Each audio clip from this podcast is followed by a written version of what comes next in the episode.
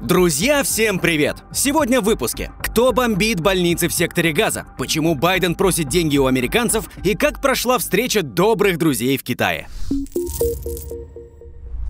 Ситуация на Ближнем Востоке продолжает накаляться. На этой неделе в больнице Аль-Ахли, расположенной в секторе Газа, произошел мощный взрыв.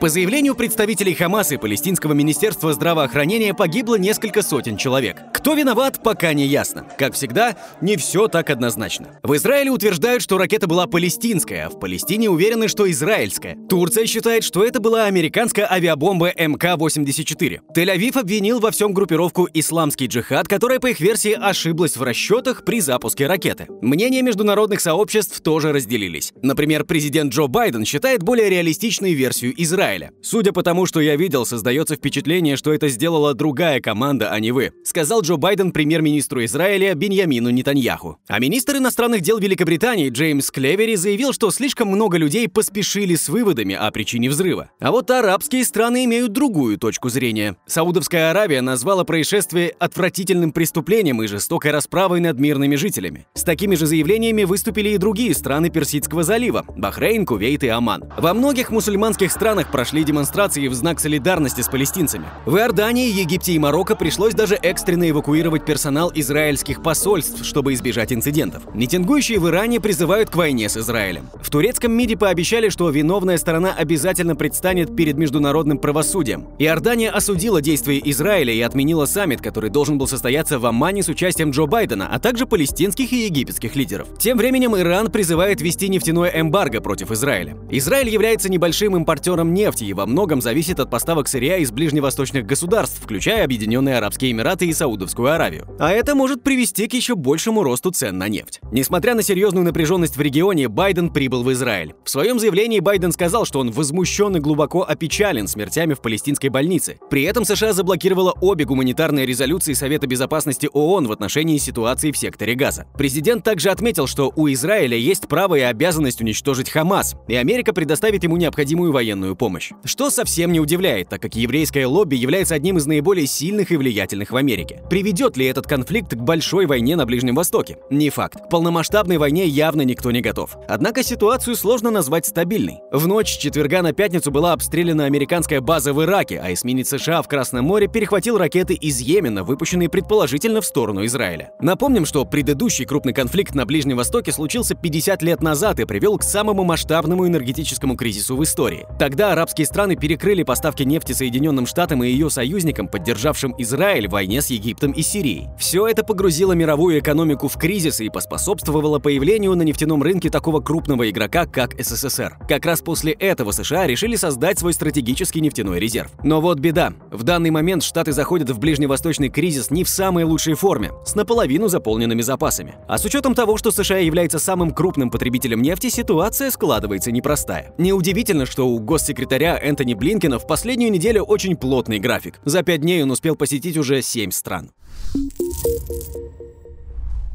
Как война на Ближнем Востоке может изменить мир? Война между Израилем и Хамасом – это не просто региональный конфликт. Это влияет на глобальный баланс сил, истощая американские и европейские ресурсы, одновременно делая Россию сильнее и предоставляя новые возможности Китаю, пишет американское издание The Wall Street Journal. Что будет дальше, зависит прежде всего от того, сможет ли Израиль ликвидировать Хамас как главную военную и политическую силу в секторе Газа, считает издание. Однако тут есть еще один сложный вопрос. Сможет ли годами заработанная репутация хорошего парня и дипломатии дипломатические отношения Израиля в регионе оправдать эскалацию в секторе Газа? И как будут реагировать другие государства и международные сообщества? Сейчас эта война играет на руку главным геополитическим соперникам Америки, таким как Китай, Россия и Иран, которые уже давно стремятся подорвать международную систему, поддерживаемую США. То, что мы видим, является частью меняющегося и движущегося мирового порядка. Когда США потеряют власть, кто-то займет их место, сказал бывший премьер-министр Финляндии Александр Ступ, который в настоящее время баллотируется на пост президента президента Финляндии. Конечно, США стараются показать, что они все еще основной партнер Израиля и других арабских стран с помощью дипломатии и военной помощи. Многие страны уже открыто заявляют о двойных стандартах западных правительств, которые резко осудили военные действия России, но высказывают лишь умеренную критику действий Израиля в Газе. Любой конфликт, который отвлекает внимание от Украины, во многом играет в пользу России, сказал министр иностранных дел Литвы. Это стало бы победой для русских и укрепило бы их позицию против западного мира. По мнению экспертов, Китай также извлекает выгоду из того, что Вашингтон отвлекается на проблемы на Ближнем Востоке. В конфликте на Ближнем Востоке Китай явно поддерживает Палестину, не используя слово «терроризм» в своих официальных заявлениях, говоря о нападении Хамас, а его когда-то хорошие отношения с Израилем почти разорваны. Главное для Пекина сегодня ослабить имидж Соединенных Штатов, считают эксперты по Китаю. Они показывают США как фактор нестабильности, а Китай как фактор мира. Цель Китая – представить себя другим странам как более привлекательную альтернативу. Еще совсем недавно Индия и США объявили о планах создания транзитного коридора, соединяющего Индию, Ближний Восток и Европу, который пройдет через Объединенные Арабские Эмираты, Саудовскую Аравию, Иорданию и Израиль, и станет конкурентом китайского проекта «Пояс и путь». Однако теперь о нормальных отношениях между Израилем и Саудовской Аравией речь не идет. Кроме того, эскалация военных действий может вызвать энергетический кризис во многих европейских странах.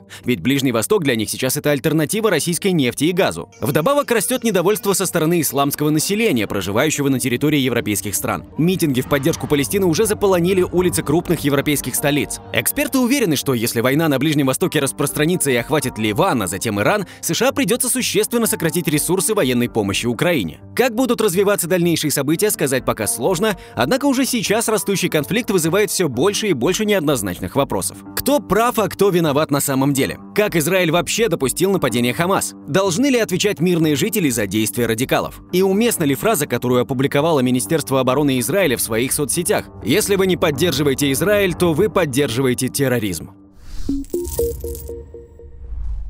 Джо Байден напрямую обратился к американскому народу. В своей 15-минутной речи президент США призвал американских налогоплательщиков поддержать финансирование военных усилий Израиля и Украины, так как Хамас и Россия, по его мнению, представляют угрозу демократии в США. Байден заявил, что в пятницу направил Конгрессу срочный бюджетный запрос на 100 миллиардов долларов на нужды Израиля, Украины, Тайваня и южной границы США. По его словам, поддержка Украины, Израиля и Тайваня жизненно важна для национальной безопасности Америки. Однако в Конгрессе США все все сложно, как статус ВКонтакте. Дело в том, что Палата представителей так и не смогла избрать нового спикера после отставки конгрессмена Кевина Маккарти. Палата представителей не имеет полномочий принимать законы, так как республиканцы пока не смогли договориться о замене. Байден также выступил за горячее участие Америки в мировых делах, критикуя политику своего предшественника. Ну а сегодня уже и прямого конкурента на предстоящих выборах Дональда Трампа, который наоборот предлагает сфокусироваться на внутренних проблемах в стране, которых, кстати, объективно накопилось немало. При этом в своем обращении Байден предостерег Израиль от ярости и совершения ошибок, подобных тем, которые США совершили после терактов 11 сентября 2001 года, имея в виду длительные войны в Ираке и Афганистане. Ну что сказать, Джо Байдену не позавидуешь. Перед ним стоят непростые задачи. Заставить Конгресс выделить огромную сумму, учитывая, что в прошлом месяце администрация Байдена не смогла получить одобрение даже на 24 миллиарда долларов помощи Украине, и поддержать финансирование нужд Израиля и при этом как-то избежать большой войны на Ближнем Востоке.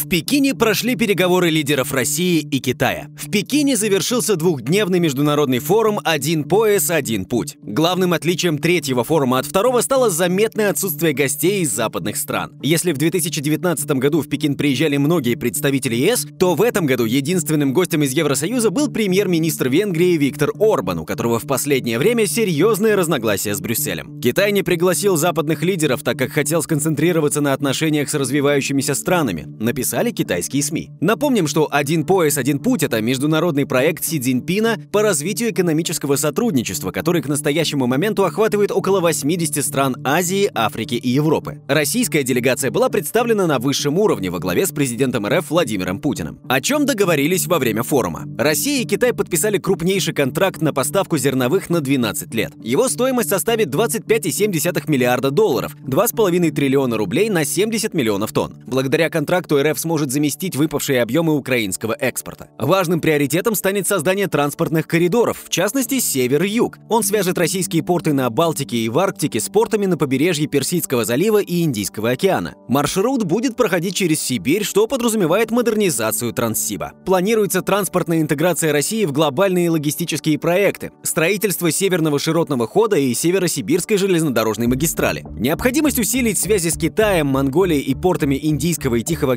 океанов резко возросла. Кроме того, будет создана комиссия по транспортной логистике в рамках БРИКС, чтобы глубоко интегрировать участников в мировую экономическую систему. Что по газу? Алексей Миллер пообещал, что объемы трубопроводных поставок российского газа в Китай в ближайшее время может достичь объема, который ранее поставлялся в страны Западной Европы. Правда, сроки он не уточнил. Напомним, что Россия с 2019 года поставляет в КНР газ по трубопроводу «Силы Сибири». Согласно плану к 2024 году поставки по нему достигнут объема 30 миллиардов кубометров. Также существует проект газопровода «Силы Сибири-2», который предполагает поставку до 50 миллиардов кубометров газа из России в Китай через Монголию. Однако окончательное соглашение об этом пока так и не заключено. Однако, если после 2025 года все «Силы Сибири» и другие маршруты смогут направлять в Китай до 98 миллиардов кубометров трубопроводного газа, то уже будет близко к тем самым 130 миллиардам кубометрам в год, которые у нас покупала Европа.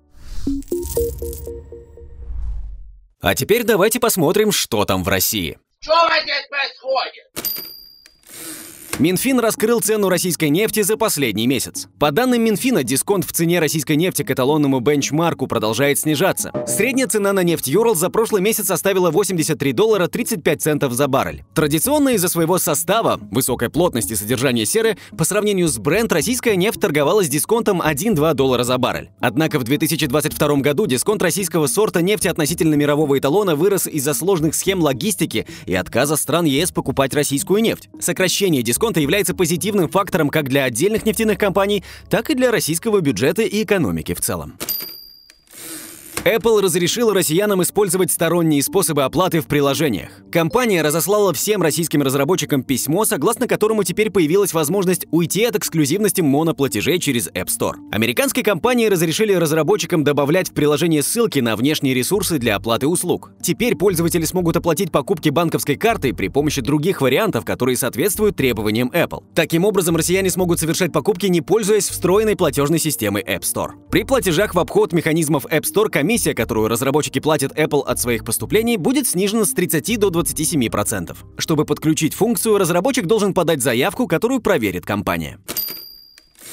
Карты МИР заработали в Венесуэле. Центробанк Венесуэлы объявил о начале приема страной российских карт МИР. Картами МИР в Венесуэле можно пользоваться по всей территории страны, но пока только через терминалы Банка Венесуэлы. По словам президента республики Николаса Мадура, сейчас происходит модернизация и обновление оборудования, чтобы все платежные терминалы стали доступны для российских карт. При этом уже 81 тысяча терминалов обновлены. Основная их часть находится в туристической зоне. Напомним, что объемы двусторонней торговли между Россией и Венесуэлой за последние пять лет выросли на 77%.